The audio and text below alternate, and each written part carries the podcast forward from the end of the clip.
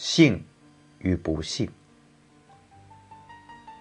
世界上无所谓幸福，也无所谓不幸，只有一种境况与另一种境况相比较。